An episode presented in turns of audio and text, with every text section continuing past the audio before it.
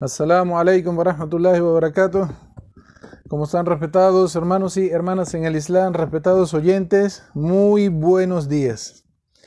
Alhamdulillah, estamos de vuelta con el programa Conociendo el Islam por la 93.1 Radio Caroní FM La Imbatible. Con nuestro programa, el programa de estos sábados por la mañana, Conociendo el Islam. Queremos pedir eh, disculpas a todos los, oyentes del programa. La semana pasada por cuestiones técnicas no pudimos eh, atender el programa, pero gracias a Dios estamos de vuelta con una programación más, el programa número 65 de Conociendo el Islam.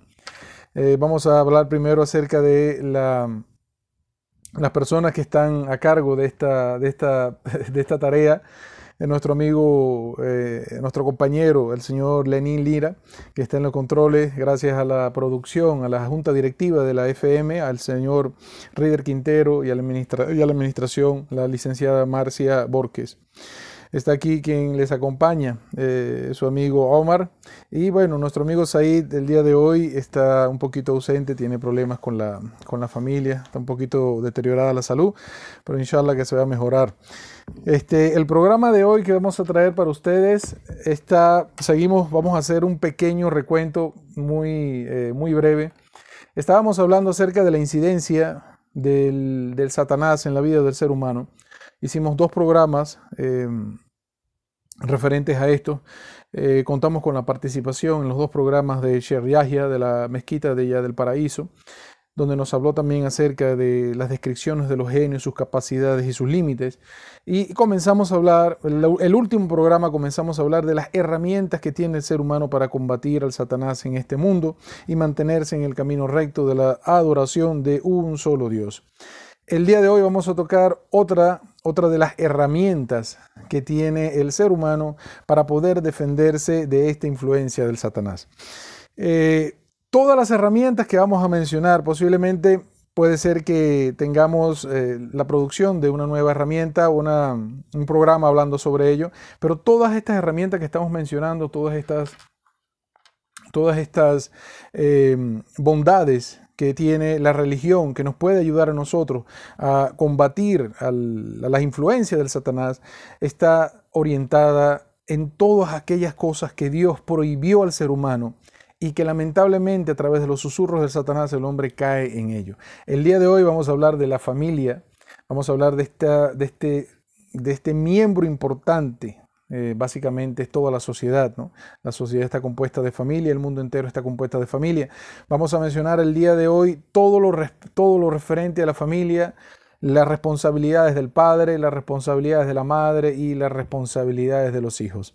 Este, este núcleo está muy afectado por el Satanás cuando cualquiera de sus miembros comete desobediencia, comete negligencia o comete irresponsabilidad. Cada uno tiene su papel en el mundo, en la familia, cada uno tiene su papel, cada uno juega un papel importante y todos a la vez conformamos el núcleo familiar.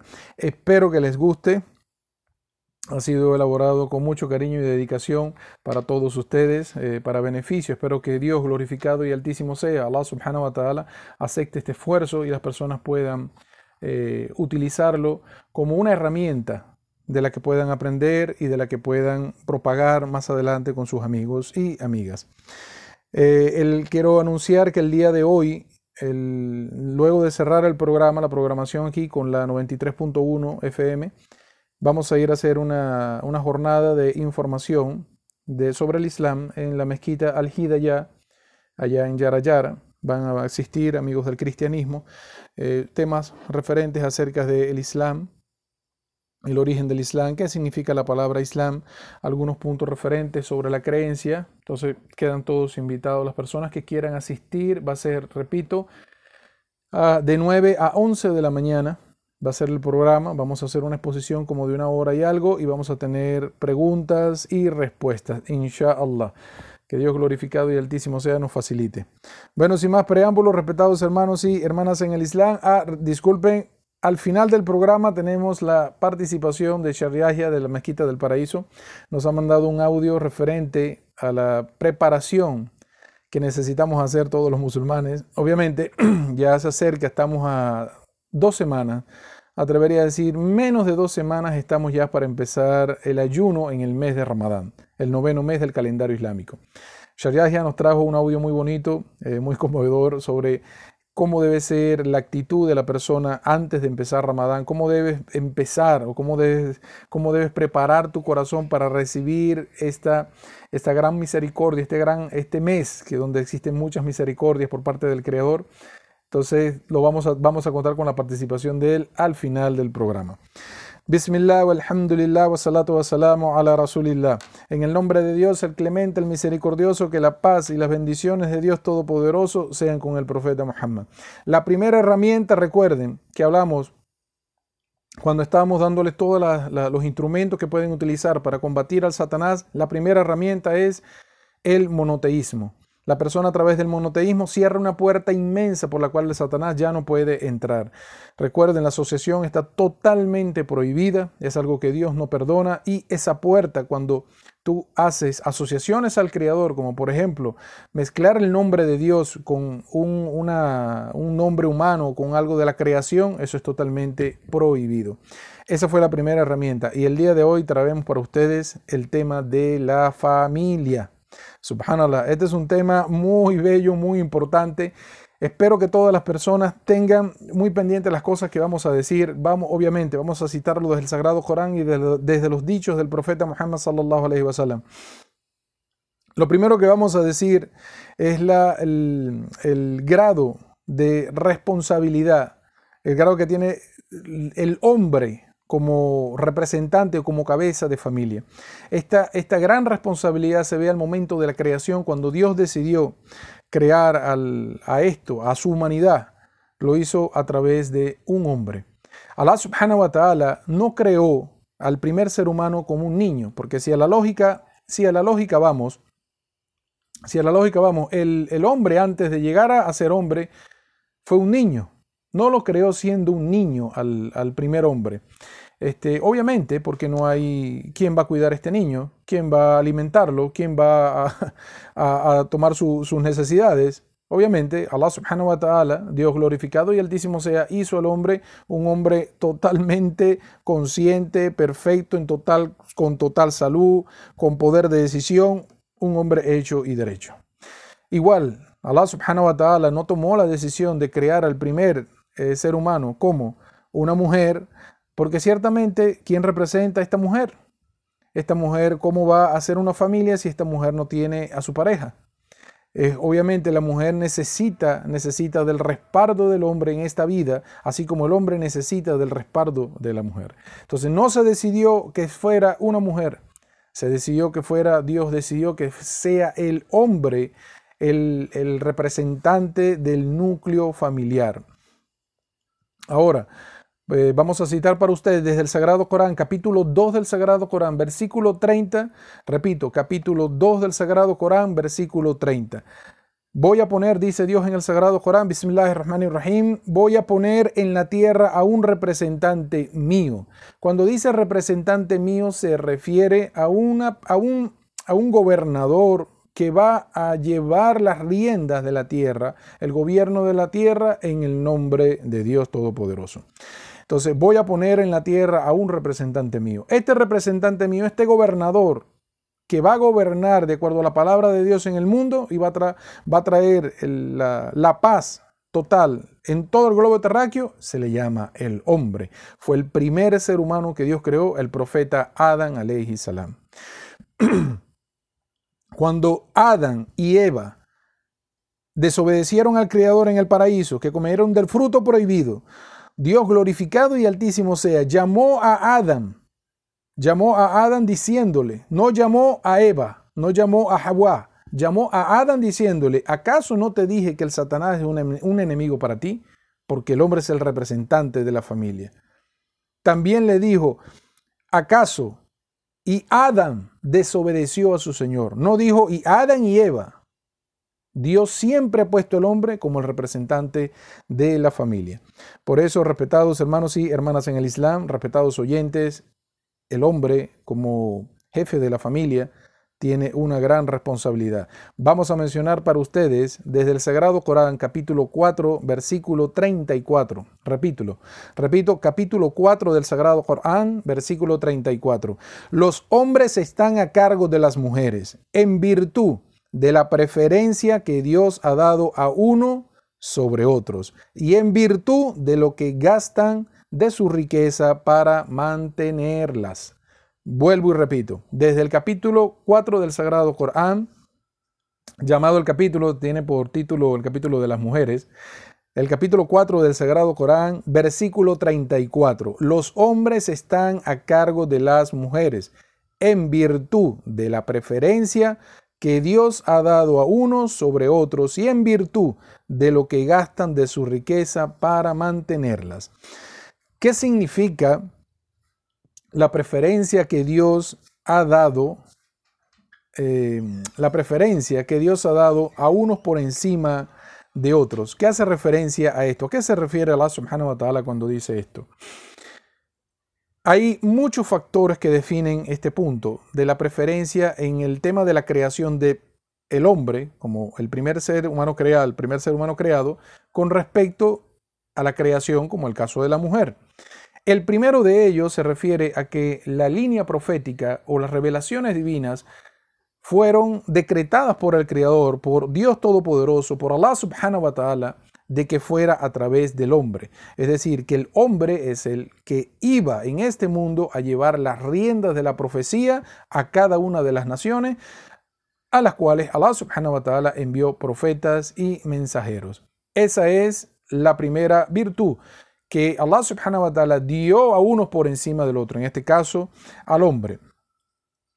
Ahora, como ustedes sabrán, esta, responsabilidad de la profecía empezó con el profeta Adán, que la paz y las bendiciones de Dios sean con él, y terminó con el profeta Muhammad, que la paz y las bendiciones de Dios sean con él. Que Dios le dé mucha gracia, muchas bendiciones a todos los profetas que envió a la tierra para traer su mensaje.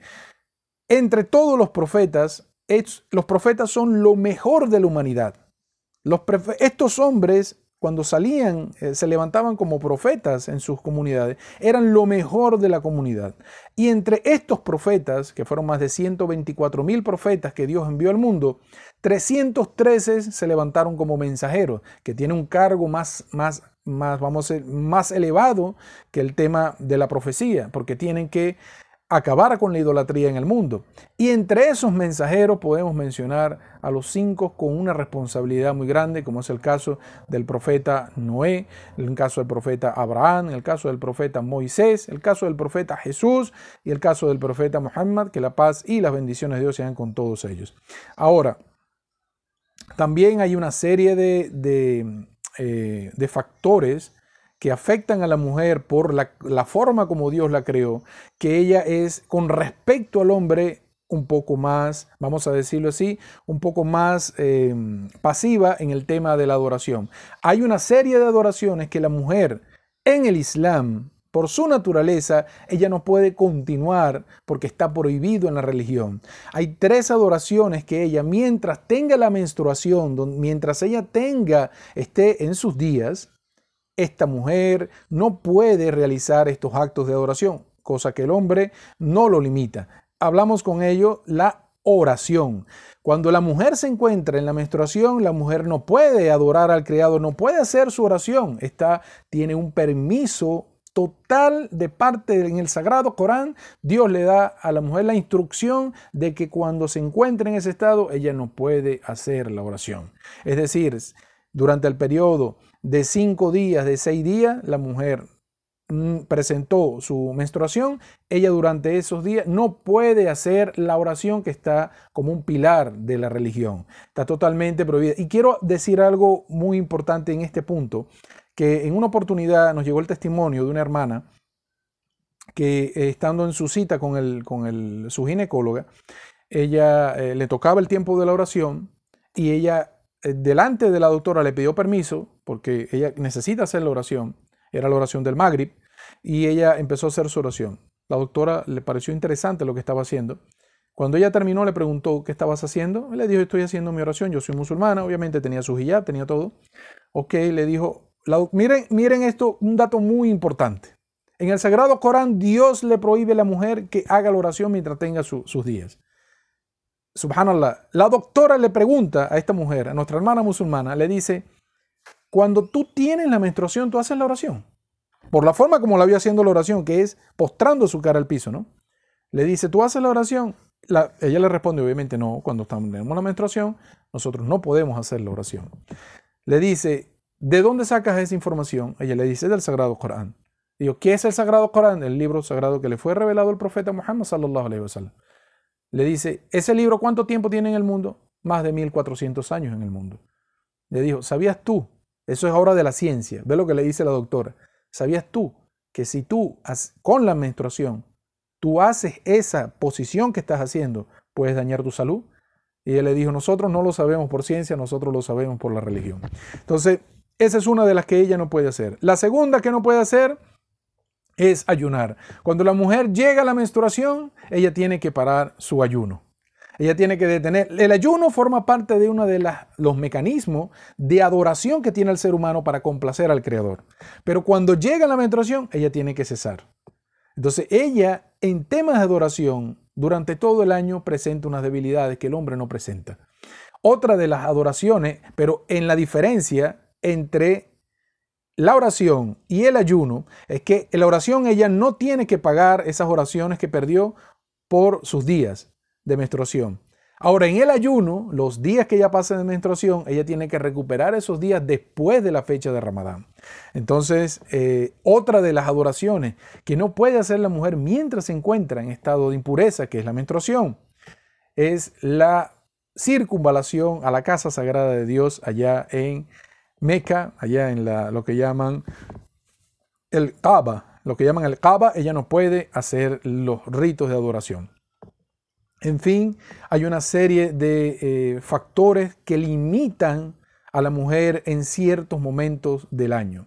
Por esta razón, por esta razón, Dios glorificado y altísimo sea, puso al hombre como el representante de la casa, como el representante de la familia, como el responsable de llevar las riendas del hogar. Y cuando Dios dice, y por virtud de lo que gastan de su riqueza en ella, vamos a mencionar para ustedes un dicho del profeta Muhammad, que la paz y las bendiciones de Dios sean con él, que fue narrado por Amer, bin, ibn al-Husi al-Yushami. Estos nombres de estos compañeros del profeta Muhammad sallallahu alaihi wasallam son algo muy difícil para nosotros. Amer ibn al-Husi. Este hombre reportó que escuchó decir al profeta Muhammad sallallahu alaihi wasallam que el derecho que tiene la esposa sobre su marido es que ésta la trate con dignidad y que le provea de vestimenta y de alimento. Vuelvo y repito, el, el tema cuando Allah subhanahu wa ta'ala dice en el Corán y en virtud de lo que gastan en ella, dijo el profeta Muhammad sallallahu alaihi wasallam que el derecho que tiene la esposa sobre su marido, la mujer sobre el hombre en el matrimonio, es que la trate con dignidad y que le provea de vestimenta y de alimento. Aparte de todo el gasto que hace el hombre en la mujer, en toda la alimentación y la, el vestido de la mujer y también de su familia, de sus hijos y de sus hijas, antes del matrimonio, el hombre tiene que pagar lo que llaman el dote al momento del casamiento y todos estos gastos vienen de parte del hombre. Vamos a hacer una pequeña pausa en el programa y vamos a continuar, inshallah, si Dios quiere, vamos a continuar desarrollando ahora, el, vamos a seguir con el papel del hombre como representante de la familia. Vamos a dar, eh, eh, que por lo apresurado que entramos al programa, no dimos los teléfonos. Vamos a dar los teléfonos del programa para cualquier nota que ustedes quieran mandar, quieran eh, aportar de conocimiento hacia el programa, quieran dar alguna duda que tengan sobre el tema que estamos hablando. vamos a dar el teléfono del FM 0286 961 2341. Repito, 0286 961-2341. El teléfono de mi hermano ahí, aunque no está aquí, pueden molestarlos. Yo les doy autorización. Moléstanlo y llámenlo todo lo que ustedes quieran. 0414-093-0530. Repito, el teléfono de mi hermano ahí, 0414-093-0530 y el mío personal. Recuerden, son puras preguntas de la religión que vamos a atender. 0414 192-4502, repito, 0414-192-4502. Assalamu alaikum wa rahmatullahi wa barakatuh. Yusuf alayhi salam. Tenemos esta parte del profeta Yusuf alayhi salam, el profeta José, conocido como el que eh, tenía la capacidad, que Dios le dio la capacidad de interpretar los sueños. La historia de este hombre un capítulo completo del Sagrado Corán. Capítulo 12 del Sagrado Corán está totalmente revelado en un solo capítulo la historia del profeta José, que la paz y las bendiciones de Dios sean con él. En la época de él, el faraón, el soberano de Egipto, vino hasta él y le dijo, he tenido un sueño donde veo siete vacas gordas que están comiendo tranquilamente, pero después vienen siete vacas eh, negras o flacas que se comen todo lo que está en el, en el sueño. Es un sueño que tiene este, este rey, este emperador, que lo tiene todos los días, cada vez que cierra los ojos tenía ese sueño.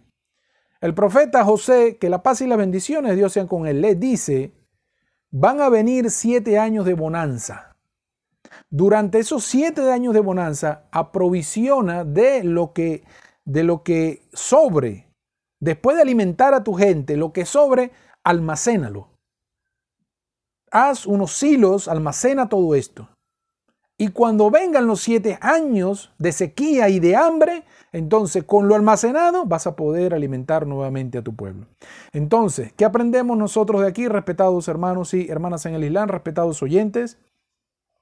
Que ciertamente, cuando el hombre tiene la bonanza en su, en su bolsillo, en su sustento, debe guardar para los momentos de dificultad porque ciertamente van a llegar. De una u otra forma van a llegar.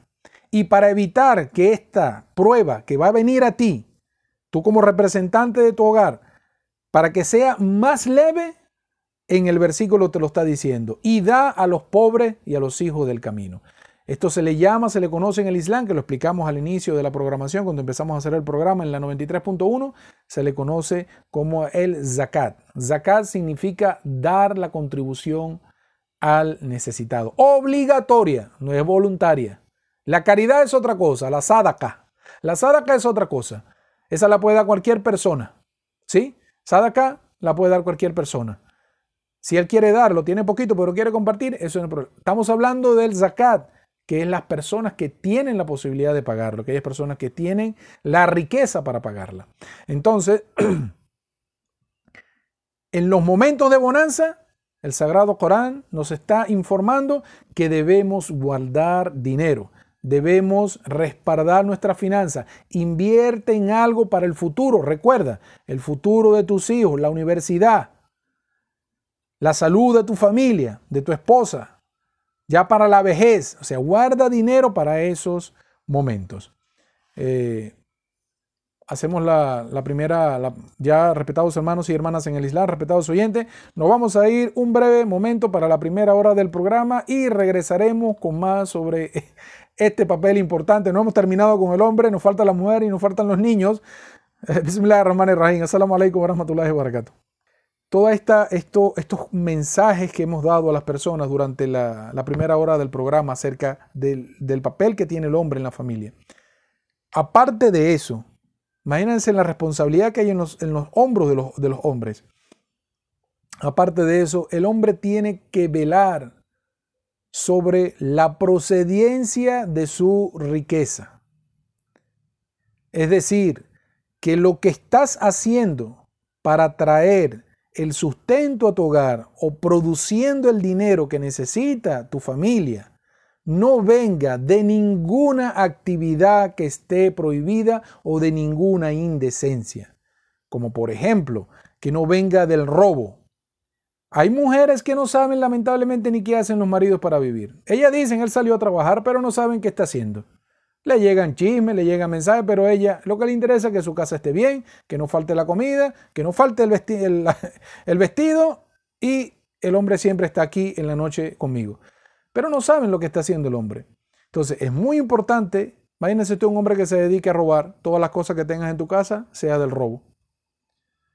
O una persona que se dedique al contrabando, que sea contrabandista o una persona que se dedique a la usura, a trabajar con usura, es decir, con el interés, cobrando, prestando dinero con interés. Ya vamos a hablar del punto importante del interés en este tema.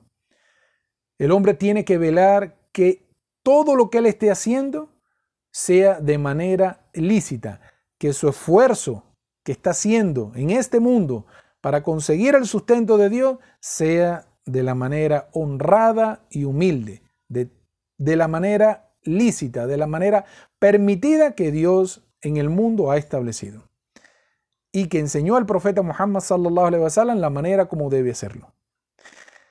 Imagínense, vamos a decir un dicho del profeta Muhammad, que la paz y las bendiciones de Dios sean con él, para entender este punto. Dice el, profeta sallallahu alaihi wasallam en una narración: Ciertamente Dios ha impuesto ciertas obligaciones. No las dejéis. Vuelvo y repito.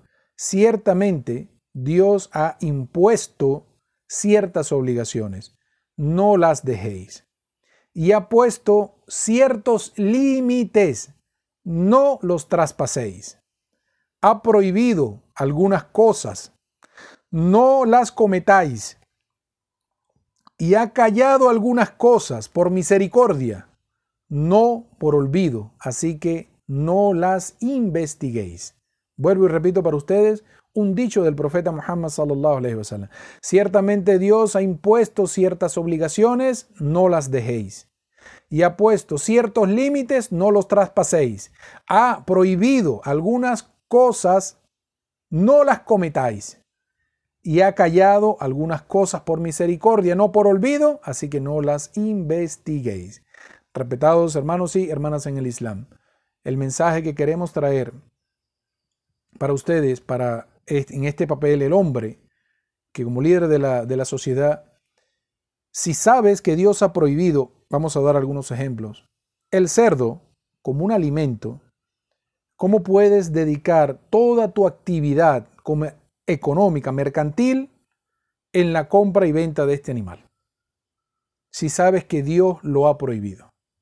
Puede ser que tú no lo consumas, porque tú dices, yo respeto la palabra de Dios, yo no lo voy a conseguir, pero si lo crío y lo comercializo. ¿Qué estás haciendo? ¿Estás ayudando a otros a envenenar su cuerpo? ¿A otros a que cometa, cometan transgresiones a la ley de Dios? Eso no tiene sentido. Otro ejemplo, Dios ha prohibido el licor. ¿Cómo te vas a dedicar? ¿Cómo te vas a dedicar a la compra y venta, al comercio del alcohol? ¿Cómo vas a dedicar todo el esfuerzo, todo lo que vas a obtener de tu sustento de algo que Dios ha prohibido? Puede ser que no lo consumas, porque dices, yo no tomo, yo soy religioso, pero ¿cómo te dedicas ¿Cómo te dedicas a esa actividad? A destruir a otras personas. Llevándolo hasta la, hasta la, la puerta de la casa de una familia. Eso no tiene sentido. Tienen que vigilar muy bien esto. Y con el tema de la usura, este tema es muy delicado. Entre todos los temas prohibidos que hay en el Sagrado Corán y que el profeta Muhammad sallallahu alaihi wasallam describió, hay uno muy pesado que se le conoce como la usura, el interés.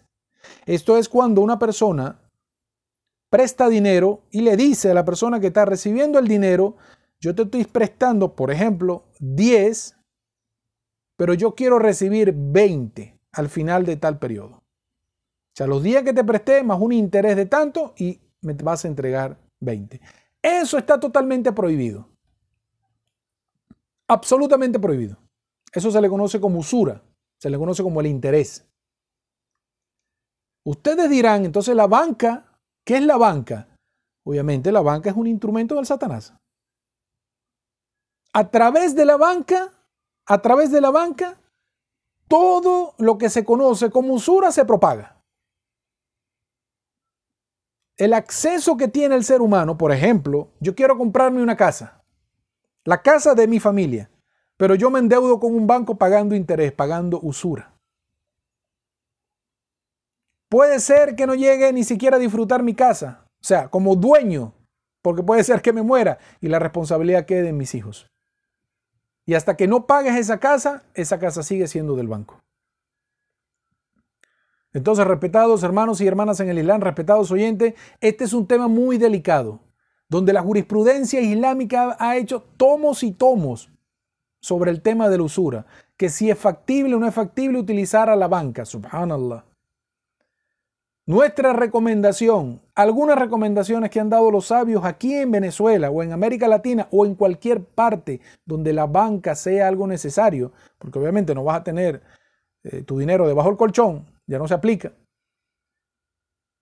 El tema del uso de la banca, que no sea tu intención beneficiarte de la usura y tratar de trabajar con ellos lo menos posible. Porque se entiende que el comercio actual, todo es a través de la banca y todo es a través de los sistemas. Todos los sistemas, ya sean los sistemas de pago que existen en el mundo, todos trabajan a través de tasas de interés y tasas de comisión que están en base a los intereses. De esa forma está corrompido el mundo. Este, esta usura vamos a leer desde el Sagrado Corán, capítulo 2 del Sagrado Corán, versículo 279. Y si no lo hacéis, Repito, y si no lo hacéis, capítulo 2 del Sagrado Corán, versículo 279. Y si no lo hacéis, sabed que Allah y su mensajero os han declarado la guerra. ¿A qué se refiere esto? Hablando en el contexto de los versículos que están anteriores al 279, dice, y si no lo hacéis, Allah subhanahu wa ta'ala le está prohibiendo la usura al hombre, que se aleje de eso. Y le dice, y si no lo hacéis, es decir, que si sigues que si sigues trabajando con la usura, sabed que Allah y su mensajero le han declarado, os han declarado la guerra. ¿Quién puede ganar una guerra contra Dios? La persona que se dedica a esto, el comercio de la usura, el cobrar interés, ¿cómo entras en una guerra con Dios? ¿Cómo puedes tú ganar esto? Dijo el profeta Muhammad sallallahu que la paz y las bendiciones de Dios sean con él. En el infierno hay un castigo. ¿Cuál es el castigo para este tipo de personas que se dedican a la usura? Van a estar, perdóname que diga este tipo de cosas a las 8 y 8 de la mañana, está hablando del infierno, pero eh, veo necesario, puede ser que de esta manera la persona se cohiba de hacer este pecado tan serio. En el infierno habrá un río de sangre, donde las personas que trabajaron con usura van a estar allí. Cuando quieran llegar a la orilla, porque obviamente es una sangre que van a estar tragando, van a estar ahogándose, cuando ellos quieran llegar a la orilla, va a haber un ser, una persona. No se especifica, puede ser que sean los ángeles del tormento que están en el infierno para atormentar a la persona de por vida, que le va a arrojar de la, al lado de ella, de esa persona. El profeta vio que había un tumulto de piedras, de rocas grandes. Esta persona cuando se está acercando el que está en el río de sangre, le zumba una roca rompiéndole absolutamente toda la boca. Ese es el pecado por comer de la usura. Cuando aquella persona cobra interés, gana interés y lleva el alimento a su familia, estás alimentándote de la usura. El, el castigo en el infierno, una persona te va a arrojar una piedra y te va a desfaratar toda tu boca te vas a regresar de nuevo al centro del, río de sangre, donde se te va a reformar nuevamente la boca para llegar otra vez a la orilla y eso pasa así por el resto de la eternidad. ¿Vale la pena eso? Es muy, muy valioso el sustento por usura, ¿no? Gana mucho dinero, ¿cierto? Pero vale la pena el castigo en el infierno. ¿Cuántos años vas a vivir aquí? De lucro a través de eso. 20 años, 30 años, 40 años. Y después tienes el infierno eterno donde vas a pagar eso que hiciste. Eso está totalmente prohibido por la ley de Dios.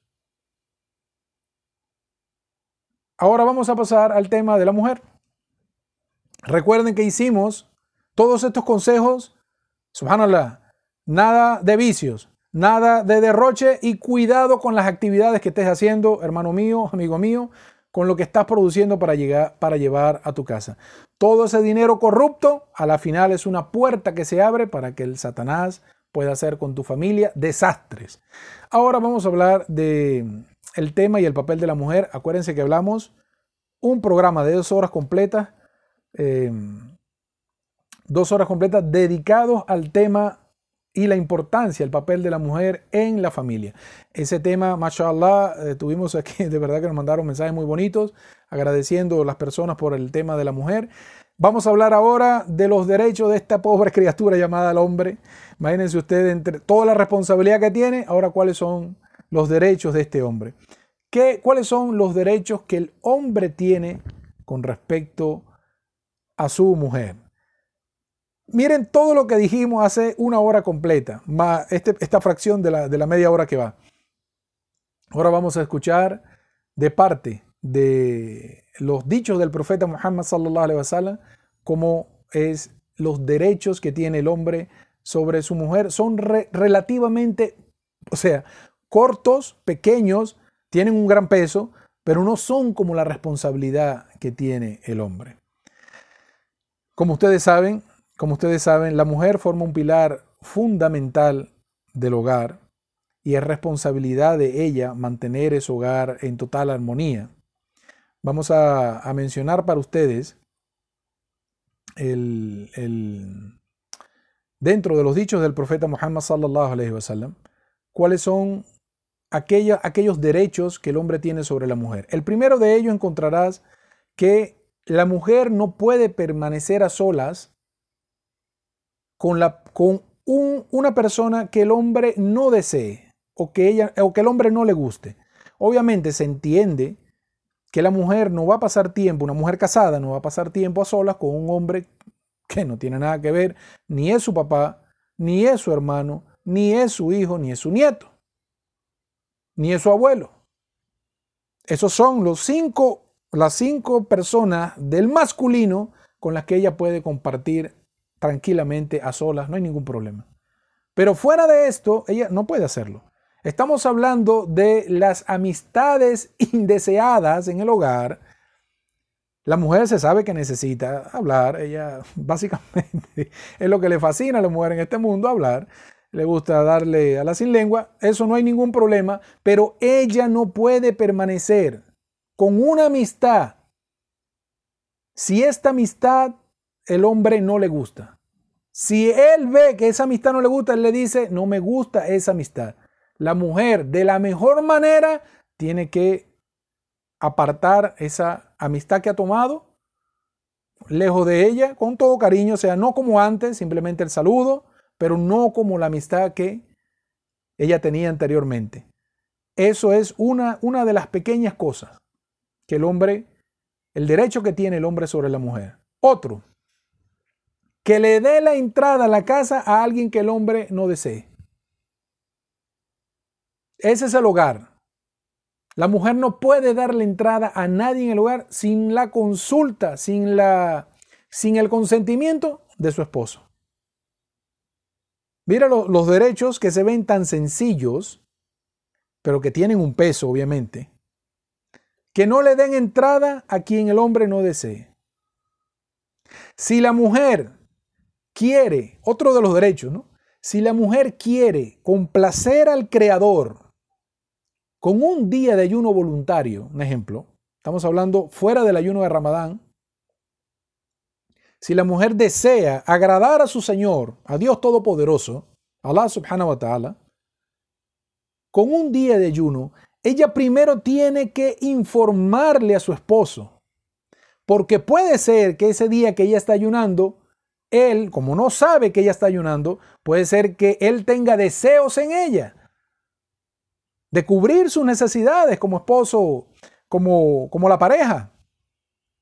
Entonces ella tiene que informarle, quiero ayunar tal día. Y él simplemente, ya informado, le puede decir, tranquilo, no hay ningún problema, puedes hacerlo.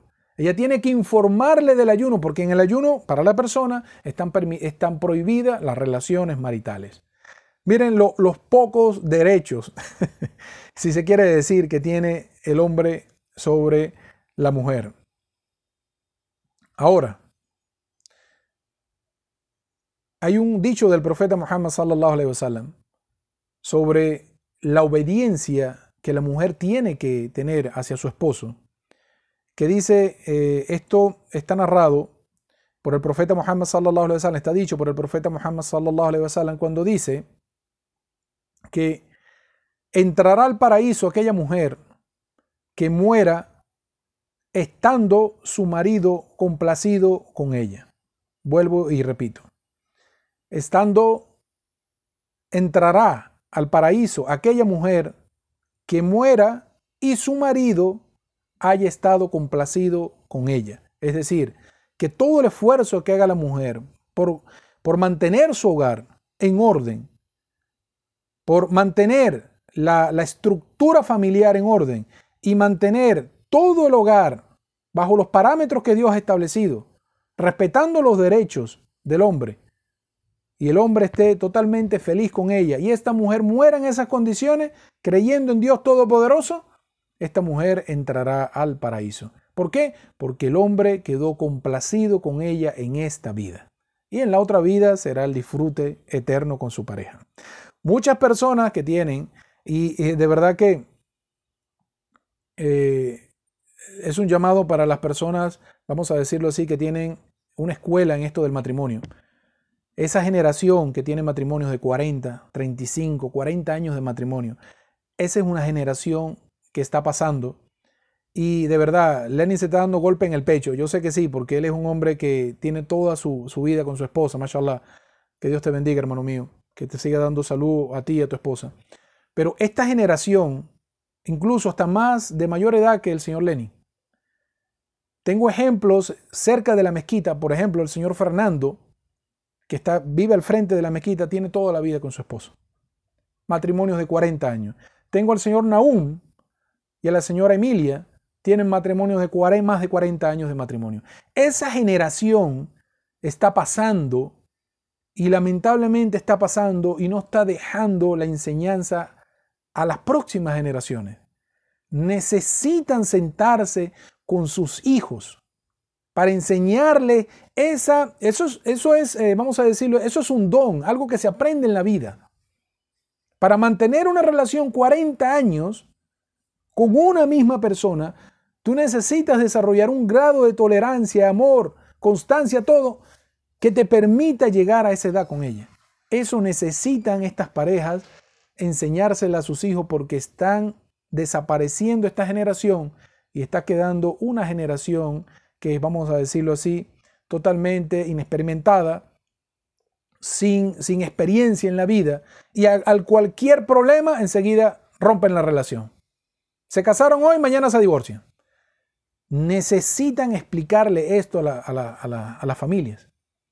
Eso es el mensaje para mis hermanos musulmanes, mis hermanas musulmanas y al público en general. Tienen que buscar, bueno, los, sabios, los sabios en el Islam que han dicho, muy sencillo, los sabios le han dicho a la gente que usted quiere la prosperidad en su hogar, usted quiere la armonía en su hogar. Sí, todo el mundo levantaba la mano en la reunión, obviamente. ¿Quién quiere la prosperidad en su hogar? ¿Quién quiere la armonía en su hogar? Le digo, le voy a dar el único consejo que yo tengo en mi vida, en 30 años de matrimonio, no le lleve la contraria a su esposa. Entonces, tomen eso como consejo, por favor. Este, tomen eso como consejo y vivan de la mejor manera, de acuerdo a todo lo que le hemos dicho. Mira los pocos derechos que tiene el hombre sobre la mujer para que puedan vivir en paz. Ahora vamos a pasar al tema, el tema muy importante sobre los derechos ahora de los padres. Estamos hablando ahora con los hijos. Estamos hablando yo como hijo, el señor Lenin como hijo ahora. Tenemos papeles como hijo, tenemos papeles como padre, como esposo y ahora tenemos papeles como hijo. Subhanallah. ¿Cuáles son los derechos de los padres sobre sus hijos? Dijo el profeta Muhammad sallallahu alayhi wasallam. Cada vez que ustedes escuchen esta expresión, sallallahu alayhi wasallam significa que la gracia y las bendiciones de Dios sean con el profeta Muhammad, ¿ok? Que la paz y las bendiciones de Dios sean con el profeta Muhammad. En una narración de Abu Isa al-Mughira, dijo, Dios el grandioso os ha prohibido desobedecer y maltratar a la madre. Vuelvo y repito. El profeta Muhammad sallallahu alaihi wasallam le dijo hace mil, más de 1400 años a sus compañeros, Dios el grandioso, el altísimo, os ha prohibido desobedecer y maltratar a la madre. Se entiende el núcleo familiar que son padres, pero el dicho del profeta va más arraigado hacia la madre. La desobediencia hacia los padres es uno de los pecados más grandes que existen en el Islam. Esto, esto de la desobediencia de los hijos hacia los padres es un tema que si quisiéramos hablarlo durante todo el programa, un solo programa, yo pienso que no nos alcanzarían las horas. Para consultar todo desde el Sagrado Corán que llama al, al hijo a tener el mejor trato hacia sus padres. Dijo el profeta Muhammad sallallahu alayhi wasallam, otro dicho del profeta. ¿Queréis que os informe acerca de los pecados más graves? Repitió esta frase, ¿queréis que os informe acerca de los pecados más graves? Repitió tres veces esta frase. Sus compañeros respondieron, claro que sí, mensajero de Dios.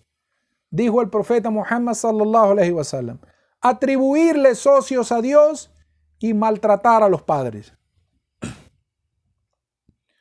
El primer pecado capital, un pecado que no tiene perdón en la balanza, es la asociación.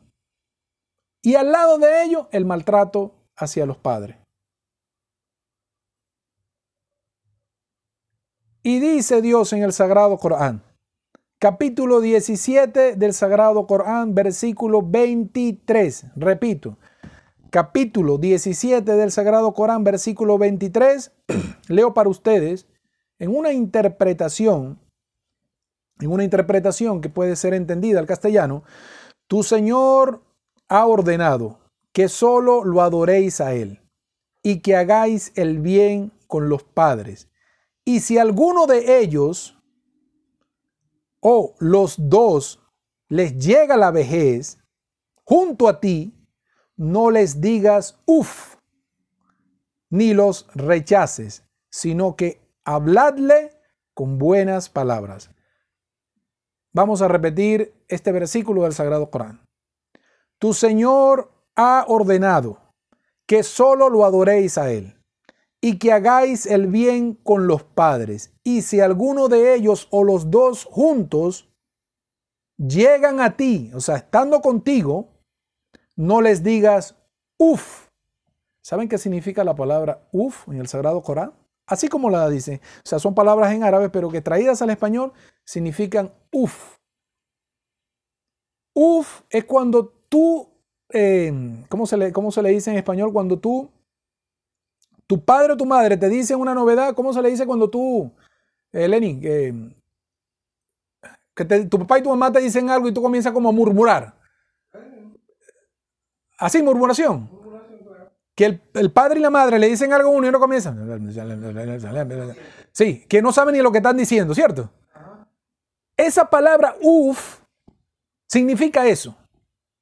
Cuando el padre y la madre le dicen algo a los hijos y los hijos comienzan ya enseguidamente a, a murmurar. Eso es un pecado inmenso en la balanza, respetados hermanos y hermanas en el Islam, respetados oyentes. Ayer me causó mucha, de verdad, me pegó mucho la historia de una hermana que comparte con nosotros clase en la universidad, en la Universidad Islámica. Me pegó mucho eso porque ella tiene un, enfrentamiento con su madre por el tema de la religión. La posición de ella es, mira, de verdad, espero que Allah subhanahu wa ta'ala le dé la paciencia y la guía para que pueda resolver su asunto. Ella no quiere ser mala con su madre, pero su madre no deja de insistir en ofenderle y burlarse de ella por su religión. Esa es una gran prueba que tiene esa muchacha, que Allah subhanahu wa ta'ala te dé las fuerzas, hermana mía, para salir adelante. Esta palabra, uff, cuando tú se la dices a tu padre que, que dice, ay, viene otra vez a decirme, Tú no sabes el grado, el pecado que estás cometiendo en esta tierra. Sigue el sagrado Corán, ni lo rechaces, ni lo rechaces. sino que habladle con buenas palabras. Incluso, incluso en otro versículo del Sagrado Corán dice, incluso si son incrédulos. Tú eres creyente en Dios. Ellos son incrédulos. Ellos no creen en Dios. No importa. Son tus padres. Hasta el último momento que estés con ellos, ellos son tus seres amados. Imaginen ustedes, respetados hermanos y hermanas en el Islam, respetados, oyentes, si la palabra uf representa un insulto ante el Creador por parte, una acción, un insulto feo, horrible, ante los ojos del Creador, un pecado grande que estás cometiendo en esta tierra, ¿qué dejará, qué dejará cuando le gritas a tus padres? O le llevas la contraria, o le das la espalda. Usted no sabe en el problema que se está metiendo con Dios, Señor.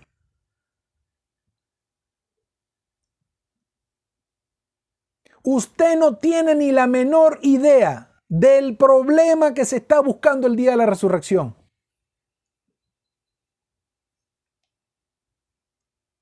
Vamos a leer desde el Sagrado Corán, porque esto lo hacen muchos hijos e hijas por diferentes motivos. Vamos a, imagínense ustedes, la palabra uf significa un pecado grande. ¿Qué dejará de dejarle de hablar a tu padre o a tu madre? Por lo que sea. Podrán ser lo que sean, pero ¿qué dejará si tú le quitas el habla a tu padre o a tu madre? Voy a leer desde el Sagrado Corán, capítulo 47 del Sagrado Corán, versículo 23, en una interpretación al español. Bismillahirrahmanirrahim. Esos son aquellos a los que Allah, Dios Todopoderoso, ha maldecido. Ha ensordecido y les ha cegado los ojos. Vuelvo y repito. Esos son aquellos a los que Allah ha maldecido, ha ensordecido y ha cegado sus ojos. Esto que está diciendo Dios en el Sagrado Corán se refiere al maltrato, a aquellas personas que maltratan a sus padres.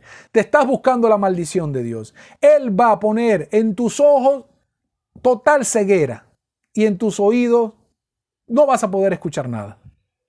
El hombre que le quite el habla a su padre y a su madre, por la razón que sea, si le quite el habla a su padre y a su madre, andará en la vida como un ciego y como un sordo, haciendo cosas en la vida pensando que son buenas, pero a la final se está hundiendo en un infierno. Cuando ve algo malo, para él es algo bueno. Dios ha prohibido, por ejemplo, la fornicación, pero yo a mis ojos eso es lo mejor que yo, que yo tengo. Eso es lo que a mí me fascina. Estás caminando derecho al infierno, pero Dios ha cegado tu vista, tus sentidos, y estás caminando derecho. ¿Por qué? Por un maltrato a tus padres. No tienen idea del grado, el peso que tiene esto en la balanza el día de la resurrección. Esta rebeldía, esta rebeldía que tienen los hijos hacia los padres, de que ellos no le dejan tener su vida, no es que no te dejan tener tu vida, es que quieren compartir contigo toda su experiencia. Y el profeta Muhammad, con esto vamos a ir un corto, el profeta Muhammad sallallahu alaihi wasallam dijo que se llenen las narices de cenizas aquella persona que sus padres llegaron a la ovejez y él no pudo alcanzar el paraíso. Vuelvo y repito, un dicho del profeta Muhammad sallallahu alaihi wasallam que se llenen de ceniza las narices. Pero no ceniza cualquier ceniza, una ceniza apagada, no, ceniza del infierno. Que se llene la, la nariz de una persona con ceniza del infierno, que su padre y su madre llegaron a la vejez y él no alcanzó el paraíso. O ella no alcanzó el paraíso, hablando del término hombre como género. Vamos a hacer una pequeña pausa y vamos a regresar, inshallah, en breves momentos para la finalización del programa y el audio de nuestro amigo, compañero, hermano Sheikh Yahya, el sabio eh, Sheikh Yahya de allá del paraíso, sobre los preparativos para recibir el mes de Ramadán. Inshallah, nos vemos en breves minutos. Assalamu alaikum wa.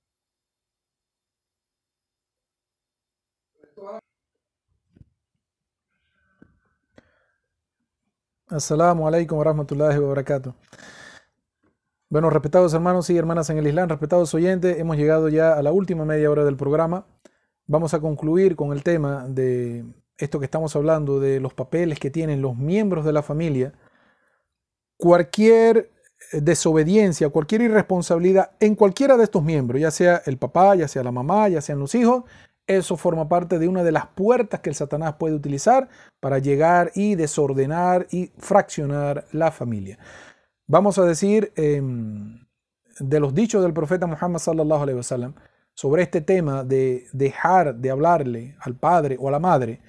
Dijo el profeta, no hay pecado que merezca el castigo más severo en esta vida y en la otra que la injusticia de cortar los lazos de consanguinidad. Repito nuevamente, no hay pecado, dijo palabras del profeta Muhammad sallallahu alaihi wasallam, no hay pecado que merezca el castigo más severo en esta vida y en la otra que la injusticia de cortar los lazos de consanguinidad. Si yo fuera una persona en la actualidad que no le hablo a mi papá o no le hablo a mi mamá, a los dos juntos, por soberbia, por inmadurez, por capricho, si yo estuviera en esta posición, yo soltara lo que tengo en las manos en este momento y me fuera ahí a pedirle perdón a mi familia y reactivar los lazos entre ellos y yo. No importa lo que yo esté haciendo ahorita. Si yo estuviera en esa posición, yo cortara la llamada que tengo que cortar, tomara el autobús que tuviera que tomar, llegara a donde está mi padre y mi madre, pidiera perdón a ellos, porque es mi culpa, así sea la situación que ellos tengan y reactivara estos lazos de consanguinidad. El Satanás odia que yo les esté diciendo esto. El Satanás ama que el ser humano viva en esta enemistad, los padres con los hijos. Él ama eso. Porque es más campo donde él puede utilizar. O sea, más campo de acción. Él puede interferir más en la vida del ser humano. Vamos a, a decir una súplica, esto para que ustedes se la aprendan cuando estén haciendo sus oraciones, una súplica extraída directamente del Corán, es una súplica que Dios le está recomendando decir a los hijos para sus padres. Del capítulo 23 del Sagrado Corán, versículo 24. Repito, capítulo 23 del Sagrado Corán, versículo 24. Baja sobre ellos las alas de la humildad que viene de la misericordia y di, Señor mío, ten piedad de ellos, al igual que ellos me criaron cuando era pequeño. Vuelvo y repito, baja sobre ellos las alas de la humildad que vienen de la misericordia y di, esta es la súplica, Señor mío, ten misericordia de ellos. ¿De quién? De mis padres. Al igual que ellos la tuvieron conmigo cuando me criaron estando yo pequeño. Respetados hermanos y hermanas en el Ilán, respetados oyentes, ahora en este momento me despido de ustedes hasta una nueva programación, inshallah, el próximo sábado. Eh, los dejo con esta preparación que debemos tener actualmente todos los musulmanes en el mundo, preparándonos ya para el mes de Ramadán. Los dejo con nuestro hermano eh, de la Mezquita del Paraíso. Assalamu alaikum wa rahmatullahi wa barakatuh. Ha sido un placer para mí haber estado con ustedes el día de hoy. Saludos para todos los que nos escucharon y disculpe que no les mandé saludos.